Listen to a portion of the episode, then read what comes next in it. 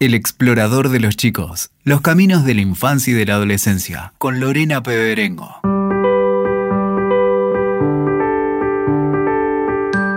Bienvenidos al explorador de los chicos. Soy Lorena Peberengo y este es nuestro segundo episodio. En el comienzo de este ciclo, te invitamos a pensar la infancia, que seguiremos transitando en cada programa. En el centro de la escena siempre estarán los chicos, con sus juegos, su creatividad, sus búsquedas, sus inquietudes y preguntas. Y nosotros, los adultos responsables de guiarlos en el camino del crecimiento, reflexionaremos con distintos invitados, quienes desde la experiencia ampliarán nuestra mirada. Enriquecernos en el intercambio, compartir conocimiento para que los chicos vivan una infancia feliz. Ese será nuestro desafío en cada capítulo de este ciclo. Hoy, la música es nuestra invitada. Una herramienta de transformación social inimaginable. Desde hace varios siglos se viene estudiando y destacando la importancia de la música como un elemento fundamental para el desarrollo de los chicos, desde muy temprana edad.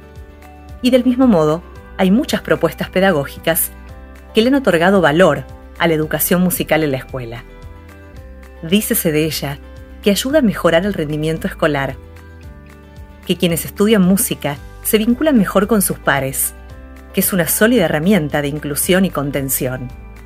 Hay además evidencia científica que habla de los efectos de la música.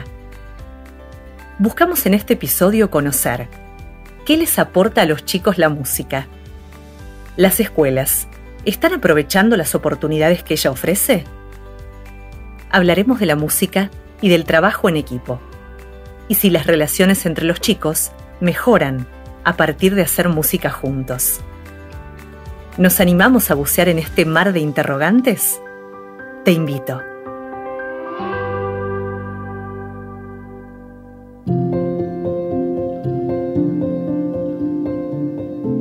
Nuestra invitada, desde hace muchos años, acompaña a los chicos en el camino de la música es solista de fagot y promotora del repertorio latinoamericano para este instrumento. Integra la Orquesta Filarmónica de Buenos Aires. Tocó como solista en Europa, América Latina y Estados Unidos. Dirige Fundecua, la Fundación para el Desarrollo, la Cultura, el Arte y el Deporte. Fundó y dirige el Encuentro Internacional de Orquestas Juveniles y el Festival Iguazú en Concierto. Entre otros destacados premios internacionales, ganó el Grammy Latino y es la directora de Radio Nacional Clásica. Ella cree en la honestidad, en el compromiso y en el trabajo, y ante todo en la música como sólida herramienta de transformación social. Andrea Merenson, muy bienvenida. Muchas gracias, muy linda tu presentación, como siempre. Hace muchos años trabajas en equipo y me preguntaba qué poder tiene para vos la música, qué te ha demostrado la, la experiencia de trabajar con chicos. Bueno, eh, yo, yo me acerqué a la música porque vengo de familia de músicos, mi abuela era pianista, mi padre fagotista y director de orquesta. Eh, desde muy chica me llevaba a los teatros y me empecé a relacionar mejor con, los, con las personas, eh, o sea, los jóvenes, pero que tenían 15 o 20 años más que yo, de esa época, desde chica. Y en, la escuela yo era muy tímida, extremadamente tímida, pero extremadamente tímida al punto de que se me oscurecía todo, empezaba a sudar frío, y le escapaba a las reuniones, y la música me ayudó mucho en ese sentido, porque a la vez era, fui sanamente ambiciosa, con una ambición de, querer crecer, de querer viajar con la música, de, compartir experiencias, porque la música te, da eso también, ¿no? Además de todo lo que desarrolla cognitivamente y lo que, los desafíos que uno se va naturalmente exponiendo, tocar obras más difíciles, en estas más técnicas. Yo siempre digo que a los chicos, bueno, si no les, si les aburre un poco estudiar la técnica, a mí también me aburría, pero un día sentí que era la llave de la libertad. Que si yo estudiaba podía tocar las obras que yo quería y no solamente las que podía. Hablábamos antes y ahora en relación a cómo, cómo influyen los niños el, estudio de la música, cómo me influyó a mí.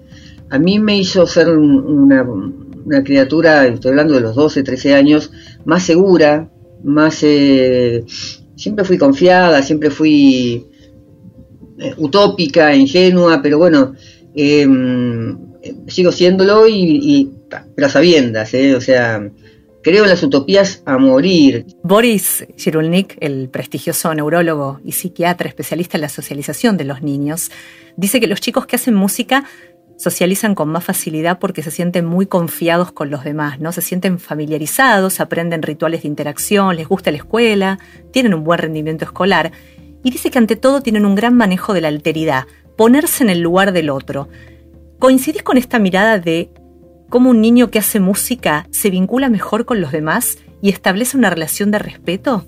Sí, totalmente. Tocamos todo lo mismo y, nos tenemos que apoyar. El ritmo es el del más débil, el paso lo marca el que, al que más le cuesta y como tenemos, pero a la vez tenemos que avanzar, hay que ayudarlo y hay que estimularlo. Me encantó esto del trabajo en equipo que, que acercás, ¿no? Porque digo, para cantar en un coro uno debe escuchar, para tocar en una orquesta necesito completar mi ejecución con otro instrumento. Si pensamos en una obra musical en la que varios instrumentos participan y de pronto nos detenemos a identificar a cada uno, detectamos que se establece como una conversación. Un instrumento le responde al otro, ¿no? Trabajan en equipo. Un instrumento enriquece con su melodía la ejecución del otro. Y pensaba Andrea en la escuela, si esto lo traslado a la escuela. La música tiene mucho para aportar.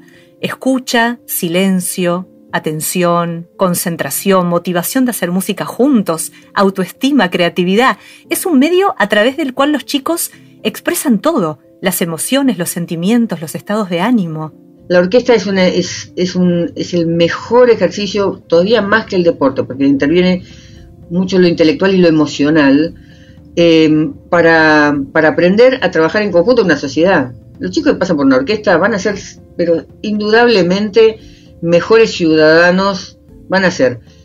Eh, no por eso no van a ser competitivos, porque la música tiene una naturaleza competitiva pero es uno primero que uno compite con uno mismo para, para crecer y poder, como decía antes, tocar cosas más difíciles, es una competencia de uno contra uno.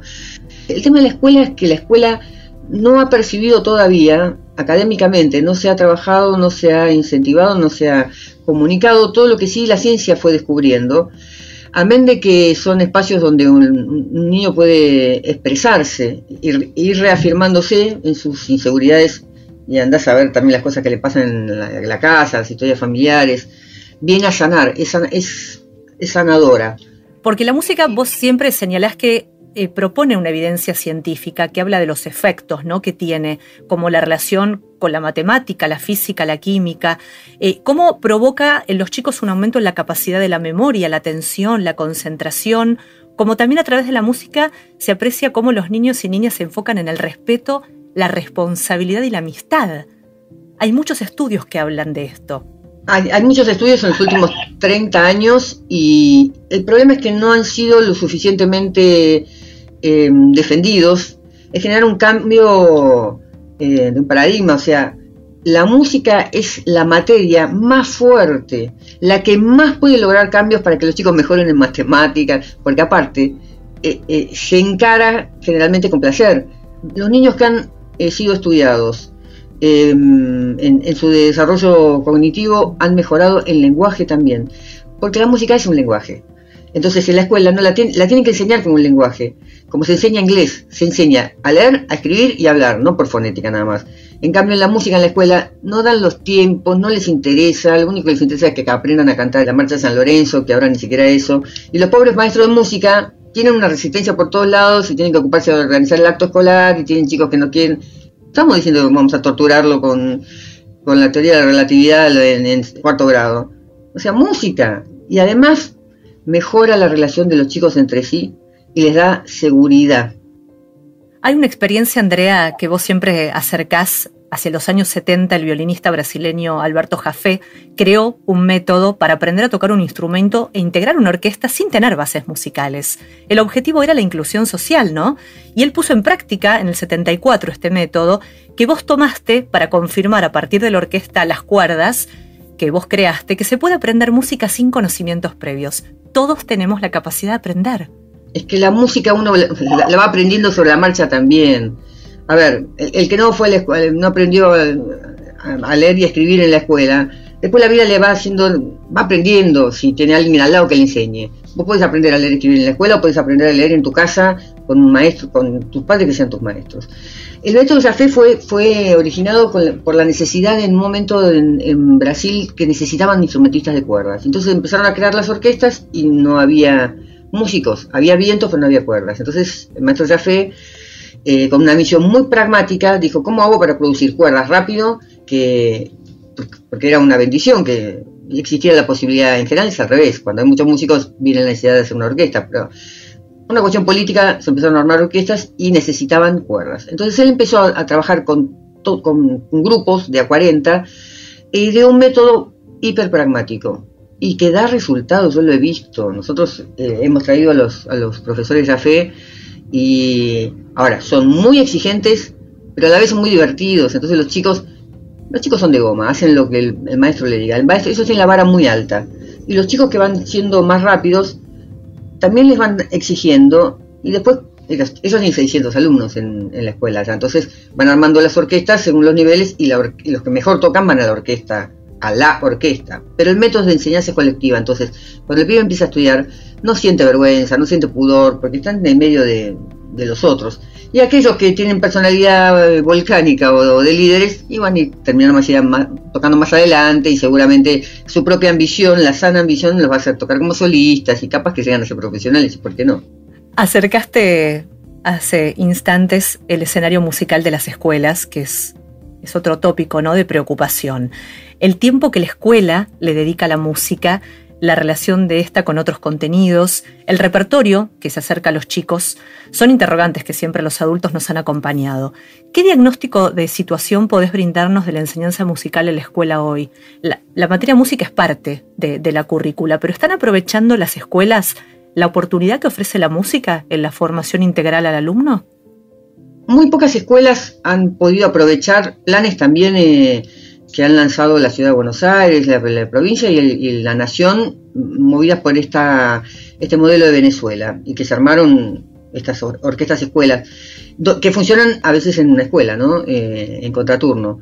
A ver, enseñar música, no es enseñar la marcha de San Lorenzo o cantar samba en mi esperanza y, bailar el carnavalito. No, no, es como si le están enseñando a un chico a cantar eh, de, de, fonética, no sabe ni qué está diciendo, ni, ni lo está pronunciando, no lo sabe escribir, no lo va a reconocer cuando lo vea escrito, y lo cantó cinco años. ¿Cuál sería la mejor manera entonces de enseñar a los chicos música hoy en las escuelas, dada tu experiencia?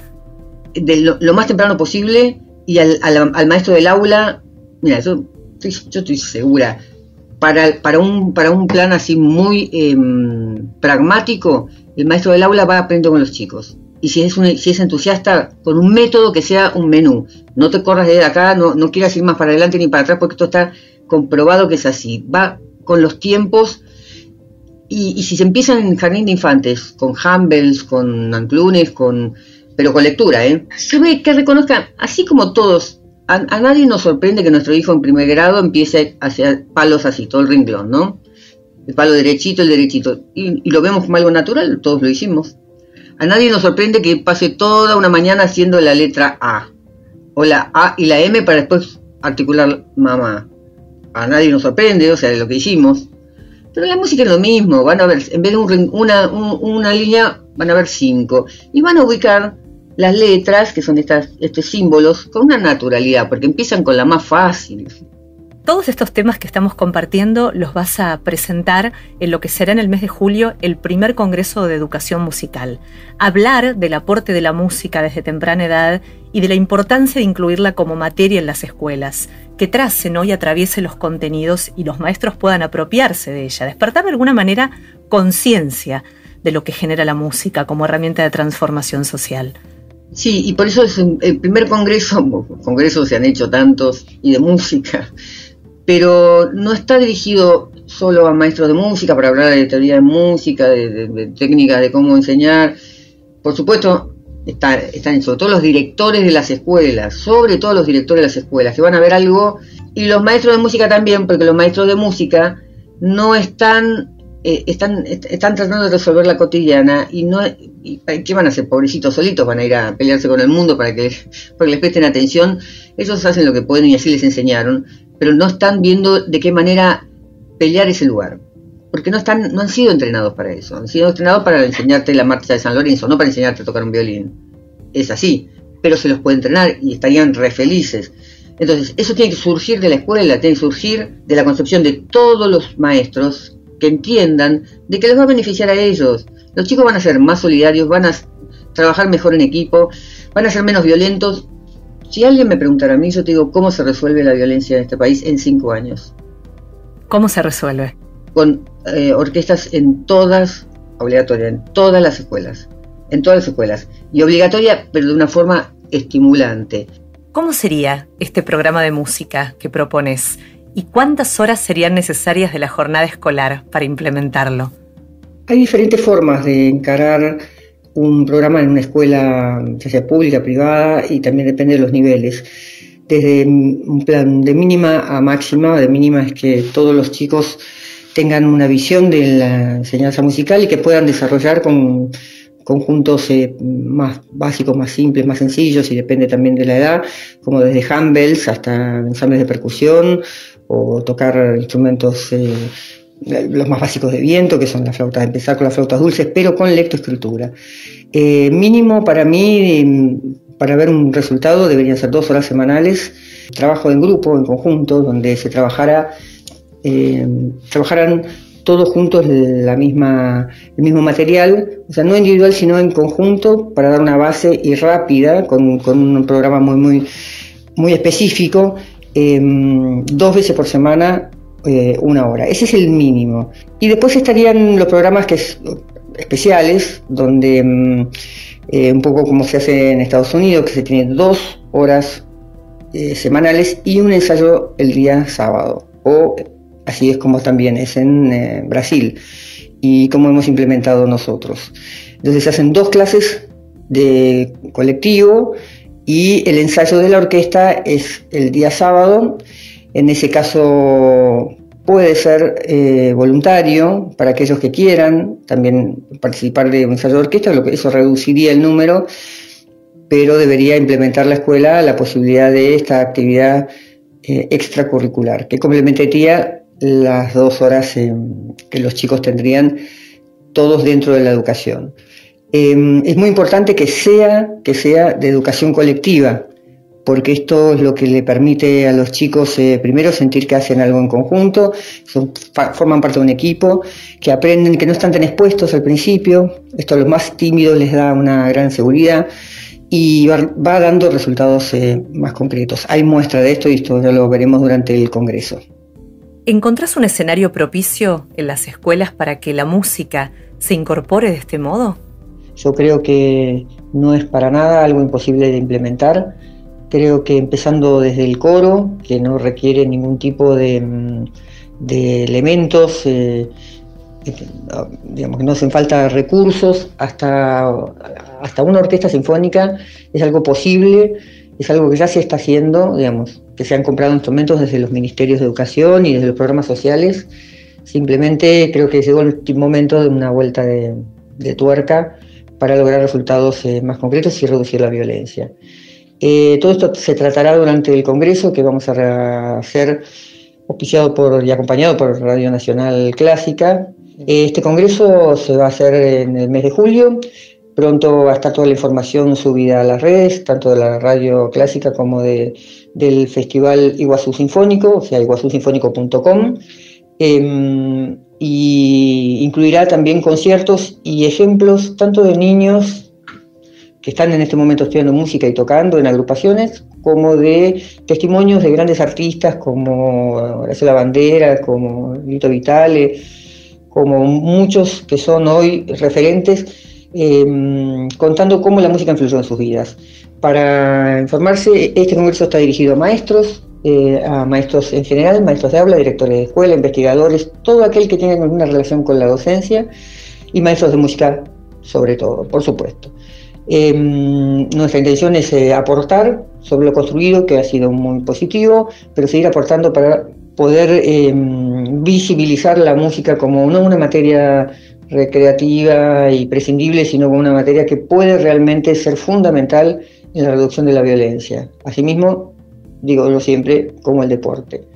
Podrán encontrar información en nuestra web que es eh, iguazusinfónico.com o en la red de Radio Nacional Clásica, que mm, tanto en la web como en las redes eh, saldrá posteado próximamente. Así que creo que vale la pena participar. Eh, habrá ponencias de diferentes eh, especialistas, tanto científicos como pedagogos, como músicos, y al finalizar el Congreso seguramente va a cambiar la visión a muchísima gente y ofreceremos diferentes eh, eh, materiales información de cómo implementar, porque si no, no serviría nada. Cómo implementar todos estos programas, porque hay mucha gente trabajando y, hay diferentes modelos de proyectos que cada escuela puede, puede implementar. Entonces, eh, bueno, insisto, desde el coro, que no significa gastos de instrumentos, hasta una orquesta sinfónica, hoy por hoy la escuela puede implementarlo sin mayores dificultades. ¿Cuál es, Andrea, la obra musical que hoy representa para vos a las infancias? Wow, es una pregunta compleja. Podemos decir qué los refleja y yo te digo la consagración de la primavera. Eh, desde ese nacimiento que surge de la naturaleza hasta toda esa cosa tribal. Y para sintetizar, te diría que, mm, como te explicaba, los, eh, las propuestas de máximas y de mínima. Estoy convencida de que mm, hasta en la propuesta de mínima los chicos que tuvieran dos veces por semana, dos horas, pero de una metodología de enseñanza musical que, incluyera un conjunto, ¿no? O sea, estudiar la música en conjunto, ya sea en coros, ya sea en conjuntos eh, de cualquier tipo de instrumentos o mismo de percusión, eh, lograría mm, introducir este concepto del trabajo en equipo y, de respeto al, compañero y esto estoy totalmente convencida que sería muy productivo para el grupo y reduciría mucho la violencia. Por supuesto, aquellos que tengan vocación para hacer orquestas, la orquesta da otros complementos que, bueno, como te explicaba, hacen que se reafirme mucho la autoestima en, el chico, ¿no?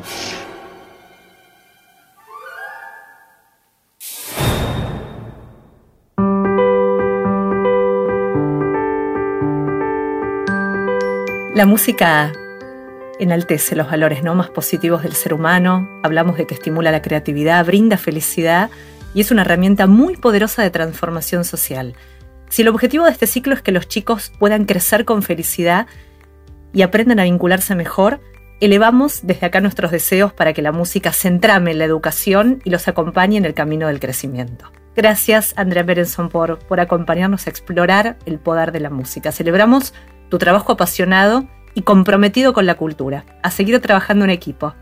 Bueno, muchísimas gracias. Ojalá podamos contribuir, como vos también desde el, desde el micrófono, en concientizar a que se están perdiendo, nos estamos perdiendo todos una, una súper herramienta que desde lo placentero podría transformar la violencia que tenemos. Y ya es un ida y vuelta ahora. Entonces, si vos tranquilizás a los niños, se van a tranquilizar los adultos también. Muchísimas gracias. Nos despedimos. Hasta el próximo episodio del Explorador de los Chicos. Los esperamos.